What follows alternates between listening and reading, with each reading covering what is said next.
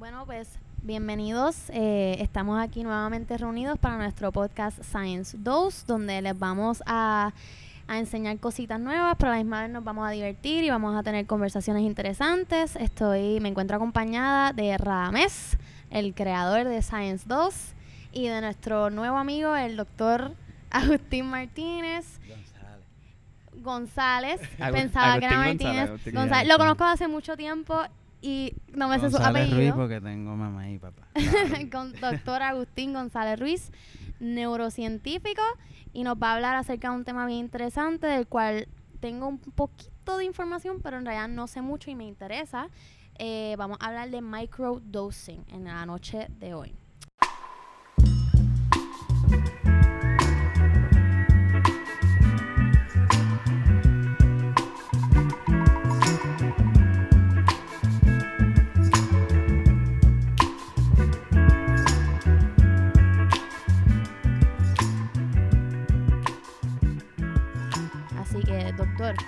Tengo la primera pregunta es, y es bien sencilla, ¿qué es microdosing?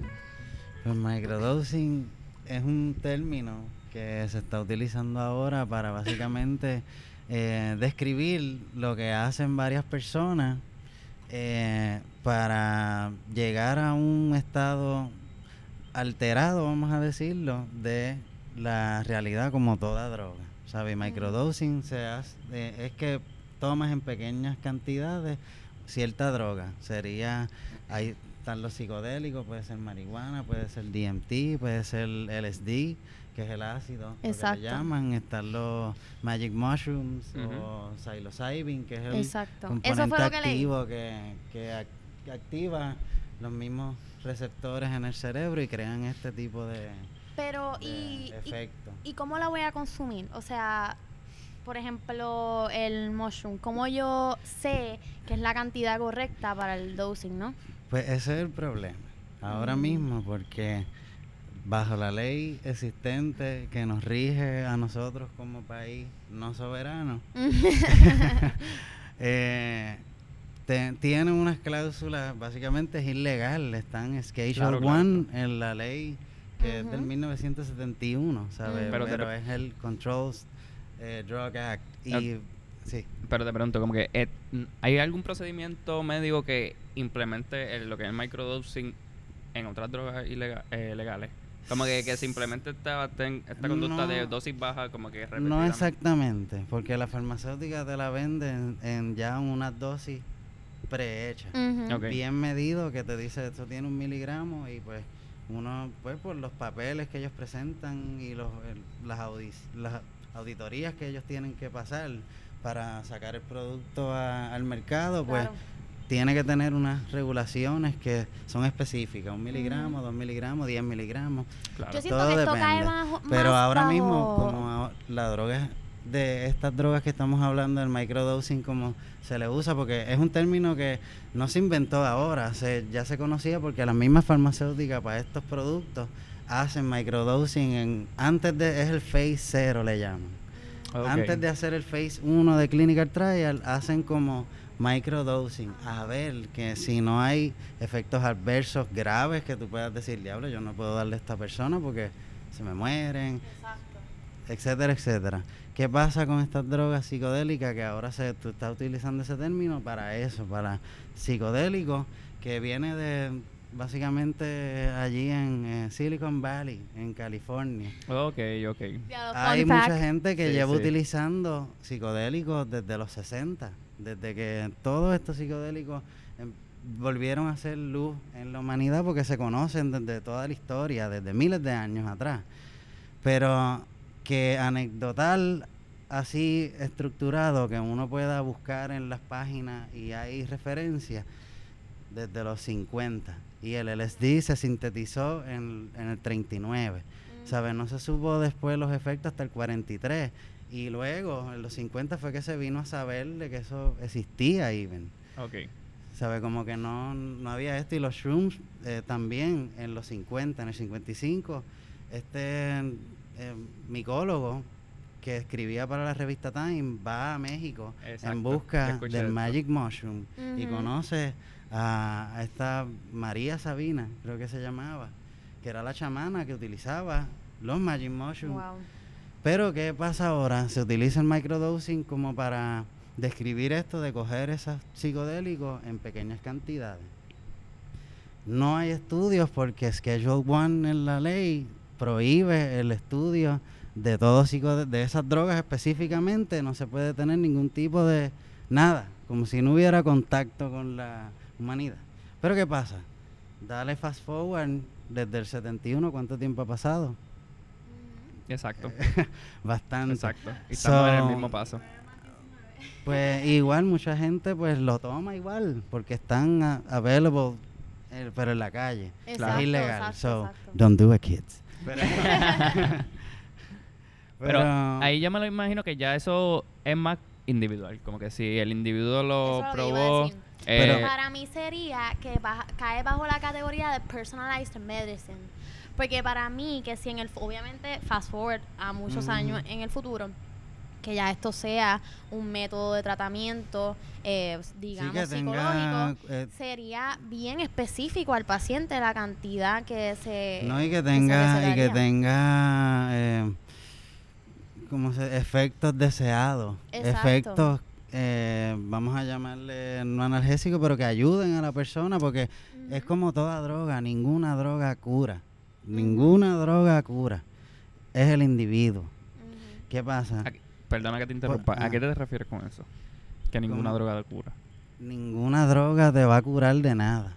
Ninguna. En el sentido de, de trastorno psicológico o Ninguna. Ninguna.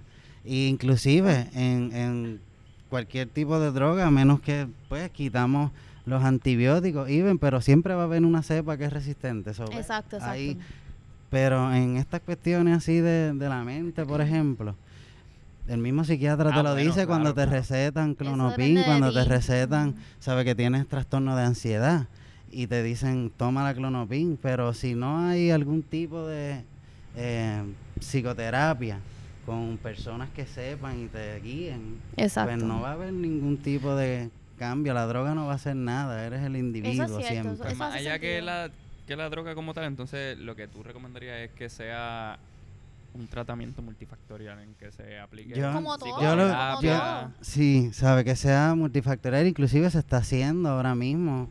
Eh, hay una, eh, se llama Multidisciplinary eh, Association for eh, Psych- no, Psychedelic Study.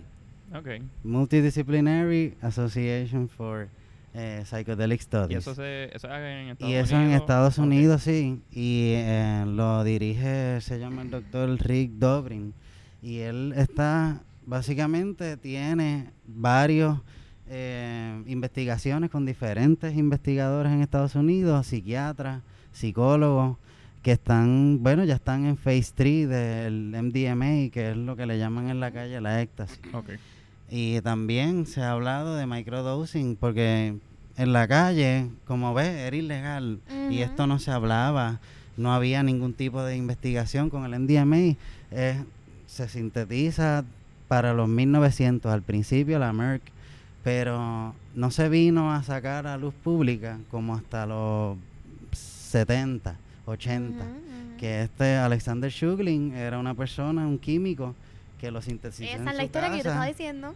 La de Alexander Shuglin. Sí, que es Pues, súper interesante. Eso podría ser hasta otro episodio. el Eso estaría MDMA, nice. Yo no sé nada de eso. sintetiza el MDMA y con su esposa la probaban y se dieron cuenta que para relaciones de pareja tenía un efecto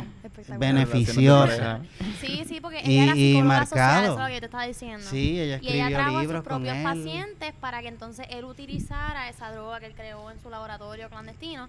Sí. Este, No era clan- sabe, bueno, él tenía licencia. gobierno, ¿no? pero él tenía licencia de químico Ah, para hacerlo. Él trabajaba para la gobierno y se lo quitó. Sí, porque él la- trabajaba para la Dow Chemicals. Pero él, pues, él se dio cuenta que ellos estaban haciendo a la gente naranja y todas estas cosas y como que tuvo y pues renuncia. y yo sé que el gobierno en lo quería casa, usar en como no, para, casa para el truth serum, sintet- una cosa así.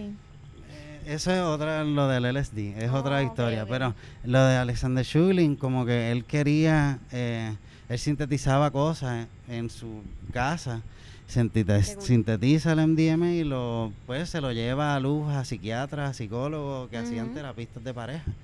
Y un porcentaje de, de, de como que de que la gente pues progresaba en su relación era bastante alto. Wow. Pero ¿qué pasa? Eh, lo hacen ilegal porque se en el, como en el 86 la- lo empezaron a vender en las barras. Porque Ah, Mm. Así que como siempre todo se recreacional. sale bajo del control. Y después el gobierno steps in como un protector y Claro. pues lo hizo ilegal. Entonces como él estaba en sus libros, eran anecdotales de su esposa y él, pero además él daba la fórmula data. química de cómo hacerlo, de cómo sintetizarla. inclusive, cuando yo cogí orgánica, Mm. en mi segundo año, yo así por curioso me puse a buscar en internet y está la síntesis del LSD completa, el mecanismo completo, Sí. Disponible la para todo el mundo.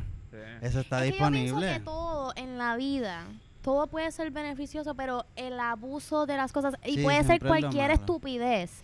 Si tú abusas de ella, es más, tú te puedes intoxicar con agua. Si tú tomas demasiada agua, tú le puedes No, hacer que no daño a tu comas cuerpo. nada Una más. cosa súper Pero normal. O sea, todo en la vida, si se usa con cuidado y bajo unos controles, se puede, se le puede sacar y provecho. eso siempre recae sobre el individuo. Exacto, pero, eso, exacto. Pues hay, hay, hay lo que uno puede creer y hay la realidad. Pero, ¿sabes? Independientemente de eso, sí hay una aplicación que no es dañina. ¿Sabes? Las razones de por qué estos psicodélicos son ilegales no tiene que ver con su efectividad si hacen bien o mal. Tiene que ver con otras cosas Otros sociales, de, de persecución de, de grupos sociales. Claro. Y, Y el factor económico, definitivamente. Sacarlos de- del mainstream, que la gente vea eso como malo. Exacto. Y lo lograron, se hizo ilegal. Y en, la historia de la humanidad, eso nunca se había visto hasta el 1971. Son miles de años de anecdotal que te pueden decir que la gente ha utilizado psicodélicos y no tienen efectos buenos y hay efectos malos, como todo cual. Hay que saber, pero hay que investigar ya. leí que el es que leí una palabra que me estuvo curiosa y no entendía a qué se refería este y es que el tratamiento es es que estaba en inglés pero es su- perceptual perceptual Sí, es súper sexual porque Exacto. no llegas a los efectos psicodélicos de como si te metes una dosis sustancial que vas a tener pues esta... eh, pues lo que pasa, cada individuo tiene su realidad, vamos a y llamarlo las así. reacciones son pero- diferentes y porque las si yo hago me doy mitad de un amor y tú te das mitad maybe a ti te afecta en los primeros 15 minutos y a mí se tarda una me- media Sí, hora en afectarme No, y toda la... de Y, cosas. y, sabe, como cada, cada, cada persona pues va a tener una experiencia Diferente, claro. individual, como Ujú. todas In- las drogas. que- Inclusive yo estaba buscando información, lo que estaba leyendo es que se recomienda que si tú sientes un poco de highness, estás Mm. tomando too much. Sí, sí. Que tienes que bajar la No, y dosis uno al... Ah, regula. nice, Ajá. nice. Ah. Recae sobre el individuo. Exacto. Pero, eh, sabe que una de las cosas buenas, y vamos a llamarle buena porque no es perjudicial, a diferencia de otras drogas como los opiatos o las mismas benzodiazepinas, que te puede matar de una sobredosis. Los psicodélicos no hay, no hay, no hay evidencia de que nadie se haya muerto por una sobredosis de psicodélico, de LSD, digo DMT o digo eh, psilocybin, que es el, el, ingrediente en los, en los mushrooms, sí. Eh, ni con la marihuana, la marihuana nadie se ha muerto Por una sobredosis. y esto no es que eh, han hecho estudios científicos así extensivos hasta cierto punto, porque lo hicieron, pero Pero recordamos eh, que el... no, no buscando que iban a curar algo, estaban buscando otras cosas. Por ejemplo, el CIA, el mismo LSD, cuando lo trajeron, que se dieron cuenta los psiquiatras y los psicólogos que, mira, esta droga hace un efecto bien fuerte en el cerebro, en, el- en el- la mente. No en el cerebro, en la mente. Y ellos dijeron, pues podemos usar esto como arma psicológica para sacar secretos. Exacto, Claro, de eso fue lo que yo confundí con el MDMA, pero que Sí, se utilizó por el Truth Serum y se lo inyectaban a prisioneros de guerra para saber secretos Sí. del otro bando y en y realidad... no, amarrados, los amarraban les ponían una, unas grabaciones over and over como que para sugestionarlo y después darle un cue a ver si salía, pero se dieron cuenta que no, que cada cual tenía una, experiencia súper mística y veían cosas y Wow. de que, eh, pues imagínense, ¿sabes? Y le daban dosis altas, Ujú. ¿sabes? So, que las cosas buenas del microdosing es que está utilizando una cantidad, una concentración de la, del ingrediente, ingrediente activo Exacto. bien baja. Más puro So también. que no, puro no sabemos porque uno nunca sabe de Claro, dónde porque- viene. Pero en Vamos a comparación supon- con ¿Sabe? Y yo el- compraría en la calle, por ejemplo, MDMA no es lo mismo que yo comprarme una molly en la calle. Pero es que como no hay, no hay regulación. Es Inclusive- no hay regulación. En el caso de que sea un mushroom, tú no sabes si este mushroom Y- versus el otro sí. tienen la misma cantidad. es un organismo individual que quizás nació mejor que el otro y Exacto. uno sabe no tiene forma de medirlo y, y pues menos cuando es ilegal sabes en el mismo en el 2012 vi un, un reportaje que pre hasta que empecé a ver que está el- en los maps los multidisciplinary psychedelic studies eh, Mm. empezaron como que a, a coger auge había un pues un, un, un artículo en una revista científica que pues ponía como que el The War on Drugs, específicamente en, la psico- en los psicodélicos, eh, Neuroscience eh, Loss. ¿Por qué? Porque con estas drogas, como donde tiene el efecto es en el cerebro y af- afecta muchas cosas, pero específicamente en el cerebro y más eh, con nuestro modo de, pers- de percibir las cosas. No nada más percibir la luz que entra por mis ojos, lo que yo escucho, pero todo, la Cómo yo realidad. proceso eso. Cómo yo proceso lo que me está pasando ahora mismo. Una muerte, que te digan, diablo, tengo, mm, tienes cáncer, te vas a morir, estás en stage 4 y no sé qué hacer porque desahuciado. Tú Ujú. dices, diablo. ¿Sabes? Imagínate si una madre que tenga hijos se siente culpable de dejar a sus hijos. Pues Exacto. empezaron a utilizar los psilocybin para tratar a esas personas. Wow, y bueno, buenos outcomes. Buenos outcomes. ¿Por qué? ¿Sabe? Pero ver, no le dan microdosing, le dan dosis más altas. Ok. Y dosis controlada, me y imagino. dosis controlada es con psicoterapia, ¿sabe? La van guiando. Como un chamán hace miles de años y va guiando a las personas. La misma forma, pero con ya con eh, pues estudios científicos to back it up. vamos a Exacto. Sí, y metodologías más contemporáneas. Lo que a la yo pienso ciencia que, actual. que, pues sería la, pre- la pregunta de todas las preguntas es ¿cuál sería entonces el efecto long term, a Ajá. largo plazo, de eh, utilizar esto como tratamiento? Porque, por ejemplo, en, como te estaba contando anteriormente de la clase que cogí de neurofarmacología, Sí. este, que hablábamos de cuando tú te das literalmente una pastilla de éxtasis, Mm. cómo eso afecta a tus neuronas, me parece que eran las serotonérgicas. Sí, pero, hay, pero eh, la serotonina, la, básicamente que tengan receptores de serotonina. Puede ser diferentes tipos de neuronas. Y que afectaba bien brutal, y eso me, asustó bien brutal cuando yo nos enseñó la foto de las neuronas, como que un día después de haber utilizado Sí. la droga, y, Y, cómo y- y las apagaba. pues bien- específicamente yo les hablé de los psicodélicos, pero el MDMA es un kind, quasi psychedelic, porque es más anfetamina. Pero es un estimulante, Es un estimulante, es como la anfetamina. claro. eh, estimula. Y, o la metanfetamina, el crystal meth este que. Claro. you've seen, ¿sabes? Han sí, visto sí, cómo sí. pone a la gente loco, porque es un estimulante fuerte. Y con ese, pues, no es, es porque actúa diferente. No actúa igual que los psicodélicos clásicos. Los psicodélicos clásicos son una molécula on itself que se parece a la serotonina. Entonces Oh, activa es un los mismos receptores. Ajá, pero a veces son eh, lo ac- no, no que lo activa más, pero se queda más tiempo Se queda en más el tiempo, receptor claro. y, Oh, wow. y activa más la- las neuronas. Claro.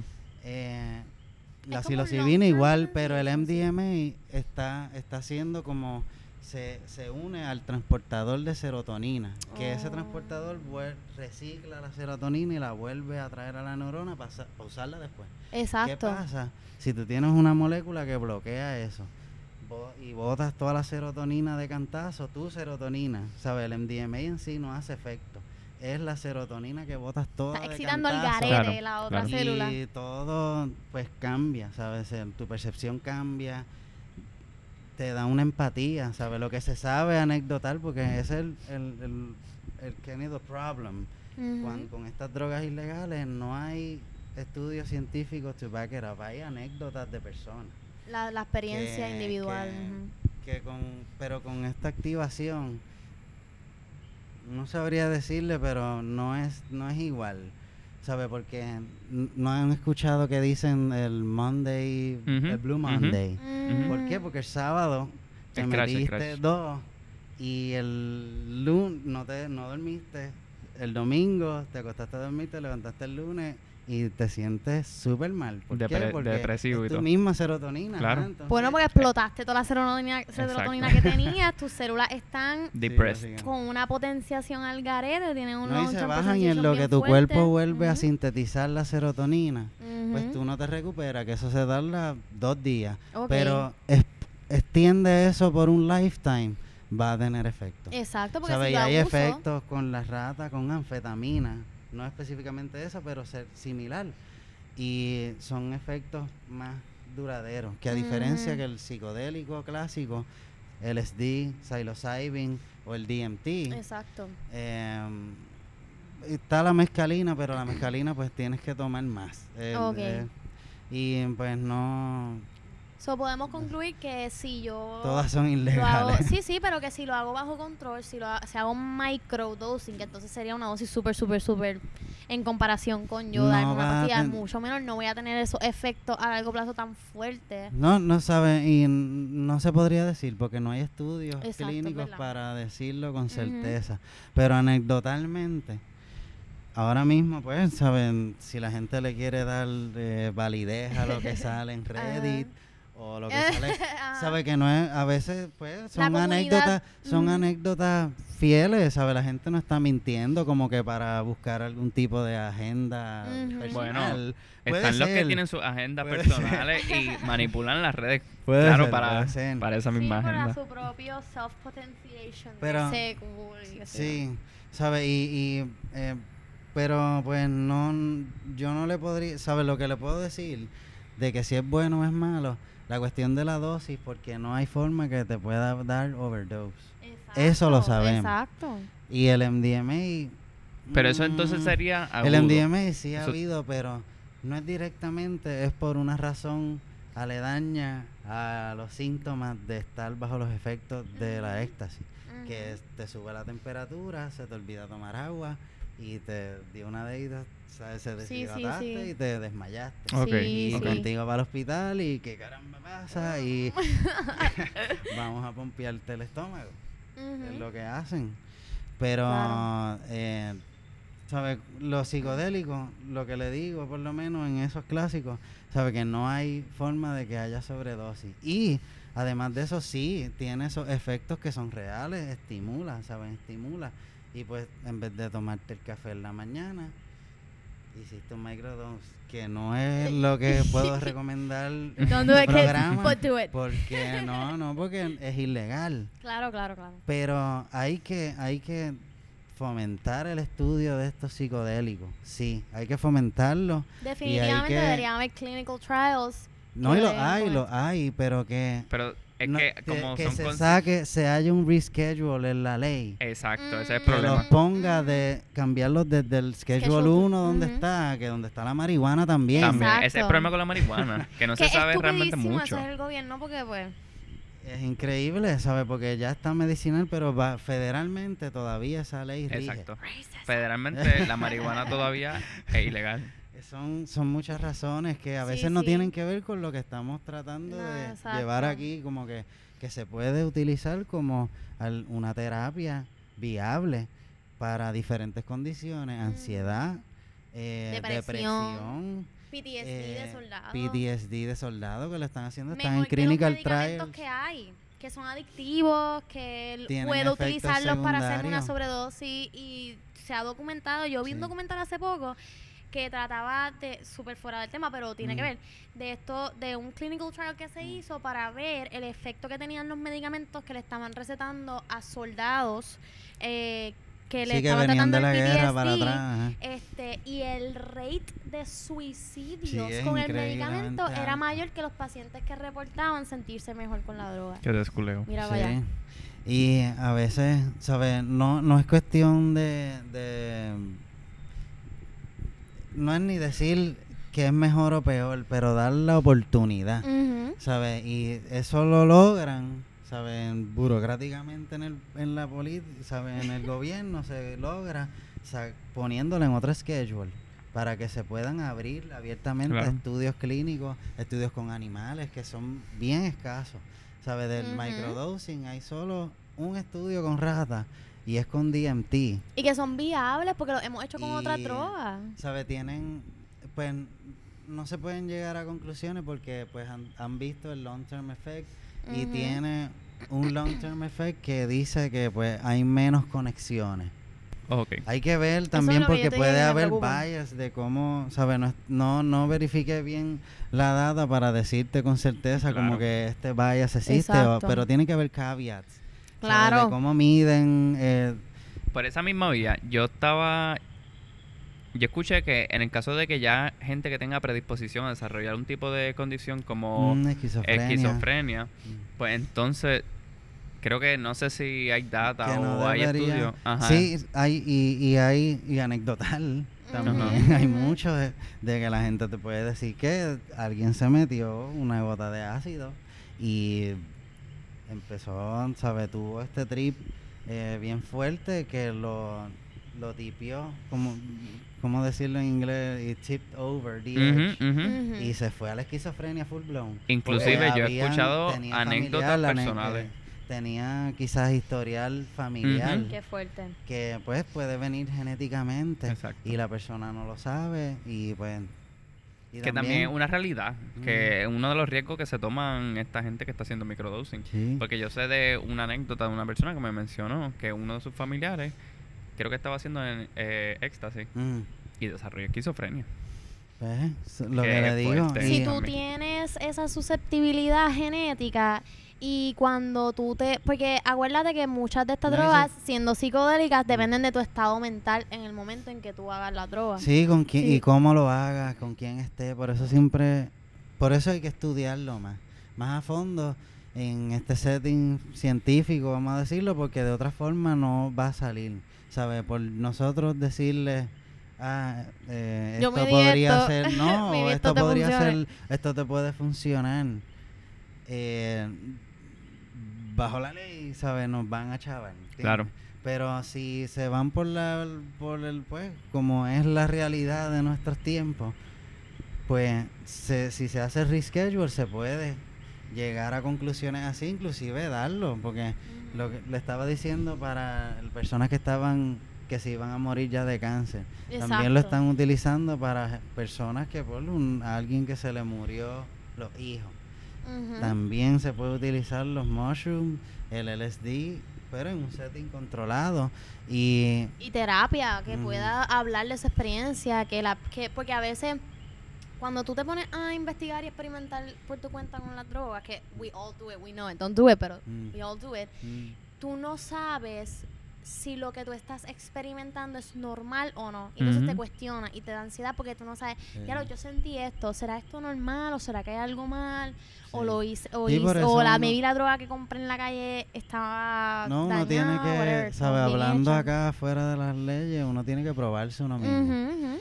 Y pues tal cantidad me hizo este efecto y uno va creando una memoria como un como un data. Pero, que entonces para ese es tipo de pacientes que tienen estas susceptibilidades que No hablamos o que tienen estas condiciones de su vida personal, Sabe, etcétera, también Debería entonces ser algo más en un setting profesional donde yo tenga a alguien que sea experto en este campo que me pueda ayudar y me pueda dar psicoterapia. Sabe, cada cual es libre de hacer lo que quiere. Y eh, yo soy eh, fiel creyente en eso. Pero pues cada cual tiene que conocerse a sí mismo, Ujú. como es en X o Y droga.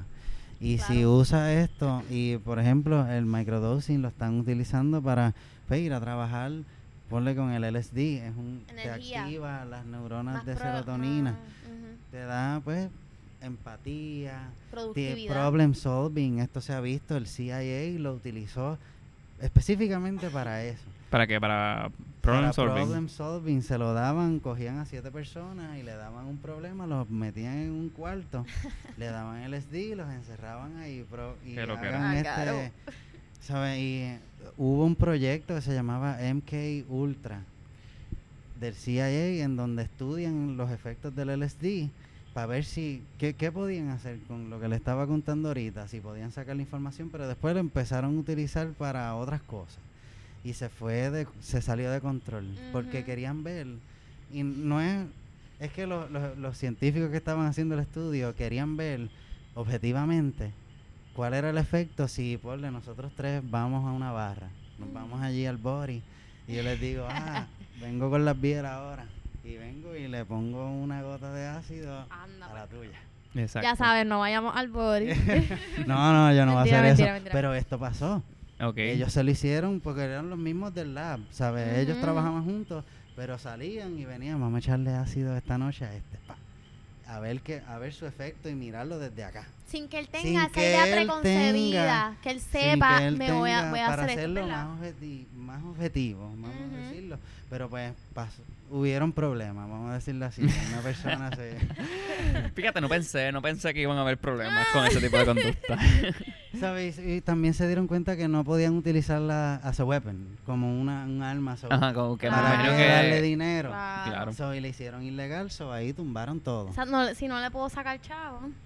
no y si... y- y- Hablando de dinero, ¿tienes algún conocimiento en cuanto a costo-efectividad de practicar microdosing en comparación a otras prácticas Bueno. tradicionales? puede ser perjudicial para tu libertad si te cogen. Ah, bueno. y te va, mayor- ¿sabes? Te puede salir en par de miles. bueno. Pero si el- ir a corte, los abogados. No, porque Pero- el riesgo Pero si mayor no. es la ley. No, Ahora, pero más allá de la ley, en el caso de que esto se vuelva legal, un método de Sí, tratamiento pero el legal. gobierno lo va a hacer prof- profitable. O sea, si Eh, eso claro, hace claro, legal y tienes que pasar Sí, por mira, la, la marihuana está pasando eso. Sí, Pero inclusive caro, los precios de lo que se vendía antes la marihuana en la calle y lo que se está vendiendo ahora en los ya Está nivelado. están, no y están yéndose por debajo inclusive. ¿Qué a cosa? ¿A la veces. calle? O... No, En lo- una clínica dispensarios, verde, los un dispensario. So, va- a pasar de todo, pero no no creo, no veo como que hasta que vayan pasando No podemos saber, sí, sí. sabe estas leyes, pero si lo va a hacer, si, si se va a hacer en la calle, el precio depende, todo depende. Eh, Sí, es que ser, es que me la es complicado porque es que yo siento que ¿Sabe el gobierno siempre le quiere sacar chavo a estas cosas y más si es terapia. O sea, ¿cuánto sale ir a un psicólogo? O un pues, psiquiatra. Lo que te pague el plan. Sale con... co- te no, plan pero yo como estudiante te puedo decir que obviamente tengo un plan médico bien mierda porque soy estudiante y tengo un trabajo bien mierda. Te Mm. puedo decir por experiencia que he necesitado ir a un psicólogo y a un psiquiatra, inclusive ve. Y sale y me sale puñetero. Porque hay psiquiatras, por ejemplo, por ahí que no, no este, cogen el plan médico. Sobre todo después de María, hubo muchos problemas con el plan médico porque muchos médicos tuvieron que mudarse de oficina este, y no tenían todavía, porque cambia la dirección y whatever, y no han todavía a los que dos años que han pasado de María no tienen accesibilidad al plan médico para pagarte el bill. Sí, inclusive la pagarlo. marihuana ahora mismo tú no la puedes cobrar al plan médico. So, uno Exacto. la saca de su mismo bolsillo. Exacto. Por eso es que Pero pienso que la toma cuestión tiempo. de la a ser- a ser fuerte. También, por ejemplo, el LSD, la cantidad, ¿sabes? Y te acuerdas que estábamos diciendo que la fórmula está ahí, ready to Ujú. available en internet. Pero pues necesitas un equipo y un conocimiento para hacerlo. Claro. Pero no es, es como la cantidad que tú necesitas para que te haga efecto es tan diminuta. Estamos hablando de 100, 150, 200 microgramos. Microgramos. ¿Sabe que inclusive yo creo que antes de eh, Albert Hoffman, que fue el que sintetiza el LSD, no se tenía como una precon una sabe un- una imaginación con abstracta en el cerebro de cuánto era un microgramo Porque es una cantidad tan diminuta que tú ves una gota y ves por qué le dicen gota de ácido. Casi ni lo Porque es, vemos. eh, ¿sabes? lab, Literalmente es un una gota de ácido porque lo que se necesita es tan poco que no es caro. Exacto, hacerlo. exacto. So, si se diera la El chance de El que esto de se que legal, exacto. no creo que fuera muy caro de hacerlo, porque ya se sabe cómo hacerlo. El Albert Hoffman, él trabajaba para una farmacéutica, so le tuvo que dar ese conocimiento que él hizo ahí en el laboratorio a la compañía, que era Sandoz. Claro. Eh, pero eh, se la dio al mundo en parte, porque luego que, ¿sabes? El efecto fue tan grande, Timothy Leary, toda esta revolución en los 60 en Estados Unidos, en parte, yo no diría que, pero tiene que ver, tiene que ver, porque como la gente empezó a cambiar su percepción, y eso es lo que estamos hablando, eh, tuvo un efecto en las mentes de todas estas personas que trataron Claro. esta droga, que inclusive él, que fue el primero que lo intentó en la historia, eh, su anécdota fue tal Y vale, que porque su punto como científico. produjo el LSD en grandes cantidades y se le envió a los psiquiatras, psicólogos en todo el mundo. Wow. Y uno de esos psicólogos era Timothy Leary, eh, de, el- uno de los personajes de la revolución de los 60, que su, pues él quería traer como una utopía, una utopía en América a través del LSD. Pero Ok. pues tenía flaws. Su, su Ah, idea claro, claro. tenía cosas buenas, pero tenía sus flaws porque lo que le digo, las drogas no curan nada. Es el individuo. Siempre es el individuo. Pero con el microdosing, lo bueno es que no hay, eh, no te va a dar un efecto, también el, el, el LSD, eh, que dicen que por ahí yo he escuchado en, en la calle que dicen, ah, se te va a alojar en la espina dorsal. No, ¿sabes? La cantidad es tan poca que es imposible que haya, ¿sabes? Se han visto ya, eh, vamos a decir, algunos tipos de estudios, long lasting effects en aging, vamos a decir, en, en le- en cómo va envejeciendo la rata y no hay cambio con el otro. ¿Sabes? Que no hay cambios así fuertes. La cuestión es pues más eh, mental. Pero Claro, con el claro. microdosing, una de las cosas buenas es que le sube el estamina, vamos a llamarle el ánimo. Sí, sí. la O persona. la misma productividad. Por Porque si por tienen un mejor ánimo, pueden. Sí, desempeñar un mejor trabajo. Y piensa esto, o sea, tanta gente que trabaja en, en vamos a en, ponerlo así, en, en cafeína oficina. y usan cafeína. Claro, en oficinas sentados todo el día frente a una computadora, se meten a Adderall, que tiene unos efectos súper fuertes. Ujú. Coaf- Café todo el día, 24-7, que tiene unos efectos también Sí. súper detrimentales ¿Sabes? para la y el salud. psilocybin también, la cantidad es tan mínima en, en comparación con y otros. Sí, ¿Cómo, eh, como cuánto dura una dosis de un, microdosing así? un en- en efecto directo de la droga en ti.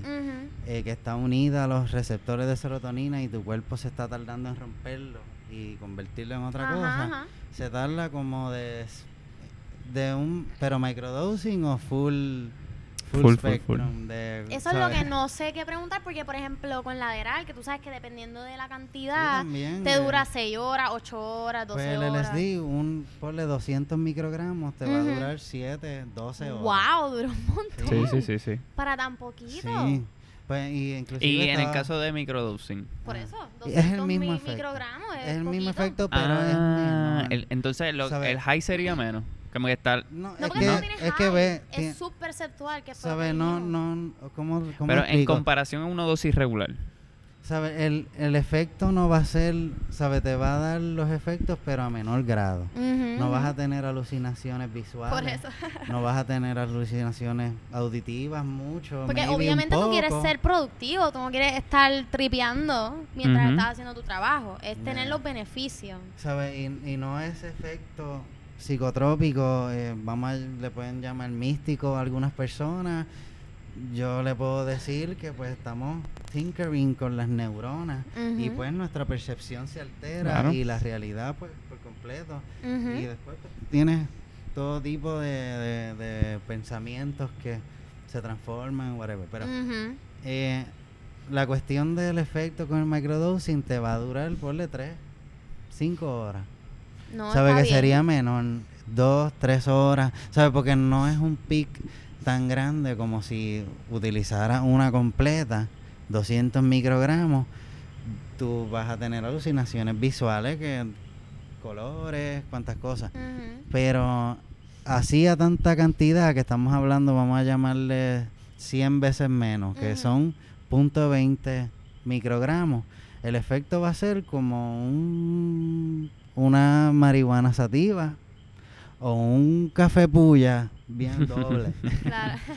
Bien doble, bien Sí. doble. No, ¿Sabes? Y no, y no, eh, es que pues también depende del individuo. Porque Claro. pues, hay gente que no toma café, no le gusta. Exacto. O el yo, efecto pir- no es yo igual. quisiera algo que, por ejemplo, eso te da un kickstart al día y tú no necesitas darte otra dosis para continuar siendo productivo en el día. Después de que tú, le- tú empieces el día bien y eso te da un kickstart con de productividad, tú lo sigues, que sea continuo sin tener que sentir los efectos. ¿Entiendes a lo que Sí, me refiero? sí, claro. Como el café, si yo me doy un café ahora, me va a durar una o dos horas, voy a tener energía, de momento, boom, voy a tener sueño otra vez. Y tengo que darme otro café.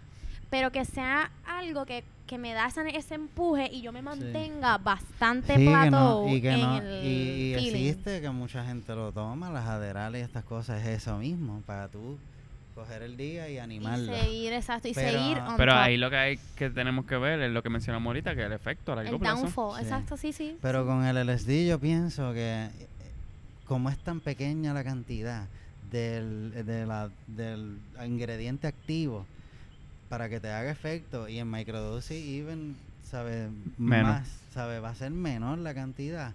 Y tiene estas pues eh, mejorías vamos a llamarle en la vida cotidiana me puedo levantar mejor Ujú. qué sé yo, estaba leyendo hace poco que un- una persona que tomaba eh, mushrooms en microdosing, Ujú. que la pasaba mejor con, sabe que disfrutaba realmente estar con su hijo. Y no es por Wow. decir que es Wow. diablo, dice diablo, Pero- pero, No, pero yo no juzgo a nadie. pero No, es, no es- Porque cada cual no tiene es, su- no es en una forma que tú vayas a decir diablo, no los quiere o whatever a los hijos. Es una cuestión que cuando estás en el momento, tú momento. realmente como que lo sientes. ¿saben?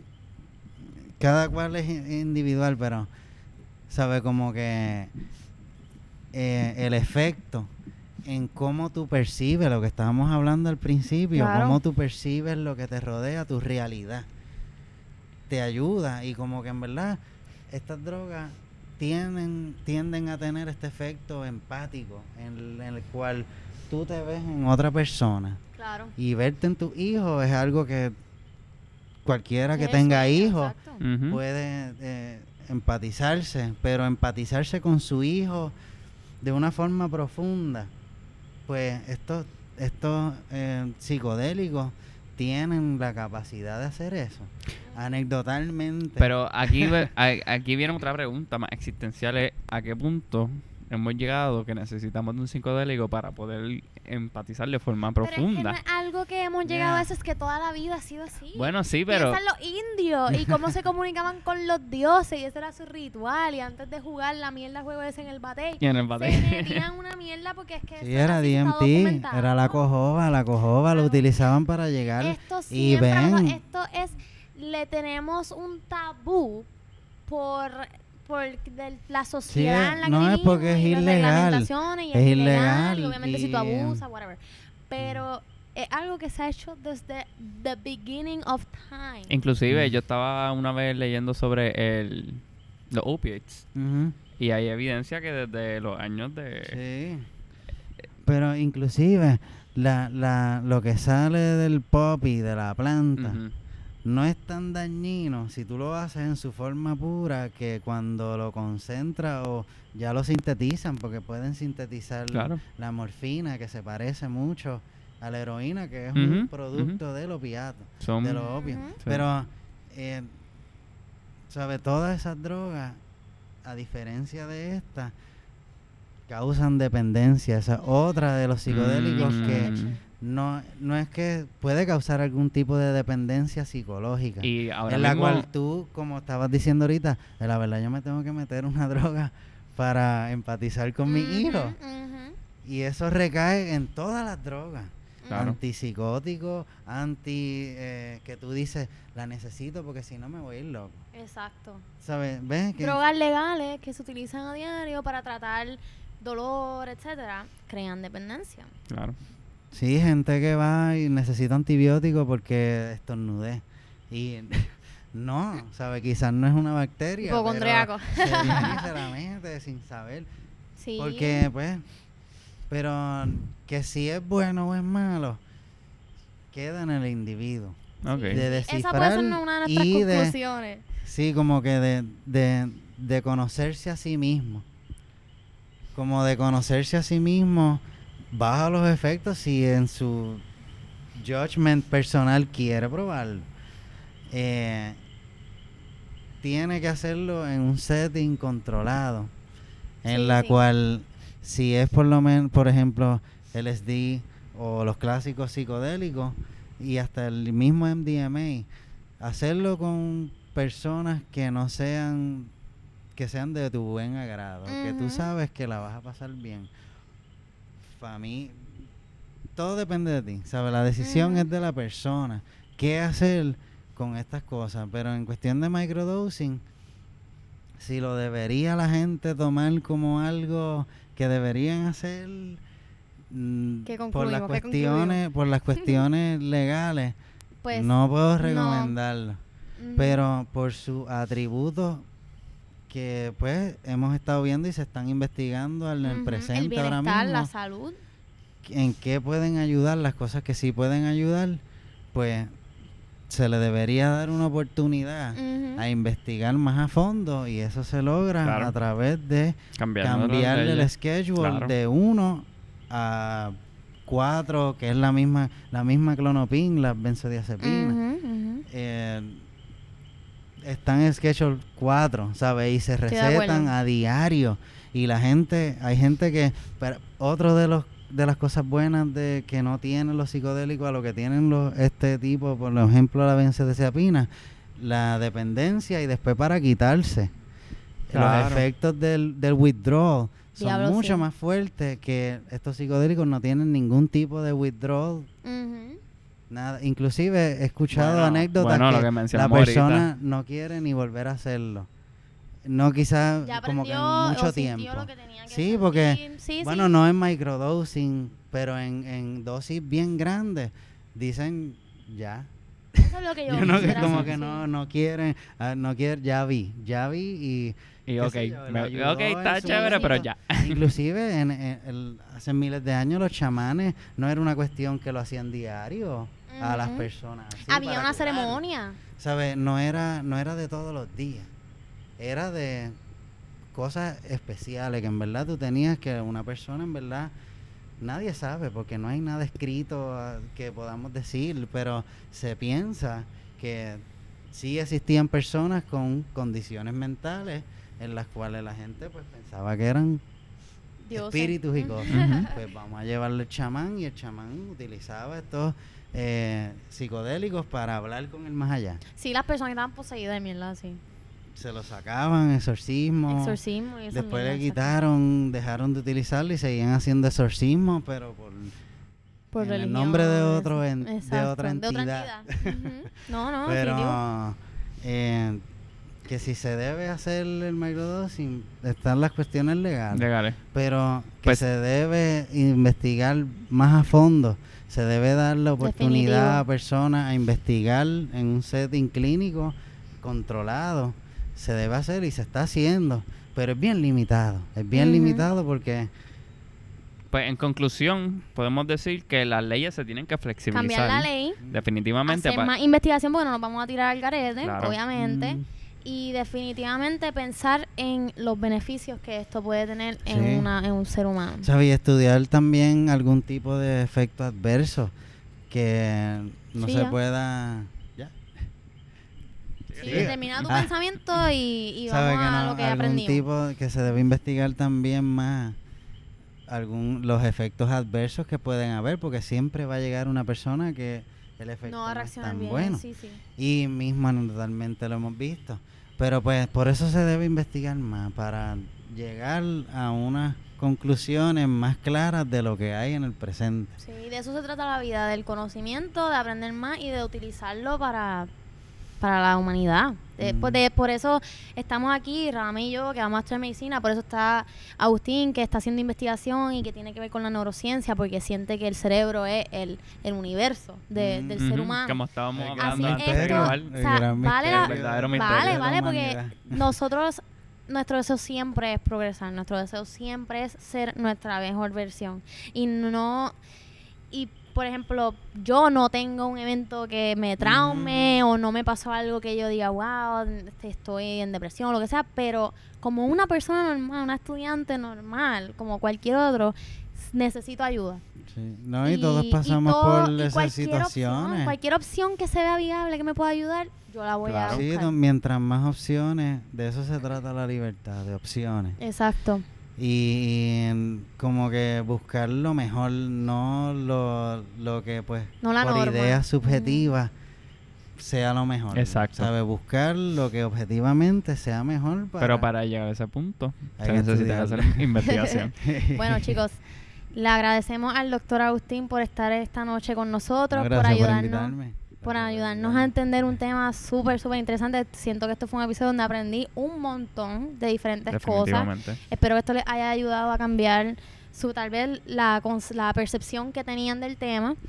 Y quisiera hacer hasta un poll en nuestras redes sociales de qué ustedes piensan al final del episodio. ¿Tratarían Ujú. microdosing o no? ¿O quisieran que fuese más estudiado o no? Yo pienso que sí. Yo diría que sí. Definitivamente. 100% y participaría porque me gusta la neurociencia, me gusta saber de estas cosas. Para mí, para los demás, para mi familia, que también lidia con este tipo de, de trastornos mentales. Mm. Y mm, esto me, me gustaría ver un futuro para esto. Bueno, y en el caso que nos quieran seguir en nuestras redes sociales, nos pueden encontrar en Science 2 PR, en Twitter y en Instagram. Y Ahí Facebook, ¿verdad? Facebook todavía Yo está... hace tiempo que no entro a nuestra página de Facebook, pero ¿sabes qué? Le voy a dar un update en la noche de hoy, luego de que haga los dos ensayos que tengo que hacer. Y le voy a dar un pequeño update y ahí voy a poner un poll a ver qué ustedes piensan. En la semana que viene, el doctor Agustín tiene una presentación el jueves, ¿eh? En el local en Santurce de Verdad, su verdad. banda. ¿Cómo es que se llama la banda? Eh, es un proyecto entre una amiga se llama Mireli Deida. Ah, con Mireli. con Mireli, Ella es tremenda, les puedo asegurar que su voz es espectacular. Van a tener Brutal. sentimientos. Eh, sí, el Es Luis, tremendo Luis escucharla. Achondo y su servidor y Zeus también, el baterista Zeus. No me acuerdo su Excelente. apellido, pero eh, pues es un proyecto que estamos haciendo y también después de, de- de que toquemos va a haber un jam, eh, jam Duro, session duro, que el que. Vamos quiera a ir a tocar en o el quiere ir a local cantar. Science 2 va a estar en el local el próximo jueves. Este, y nada, lo esperamos para el próximo episodio. Gracias por escucharnos y hasta la próxima. Pues ya saben, Corillo, si no tienen nada que hacer el próximo jueves, pasen por allí. Nos vemos.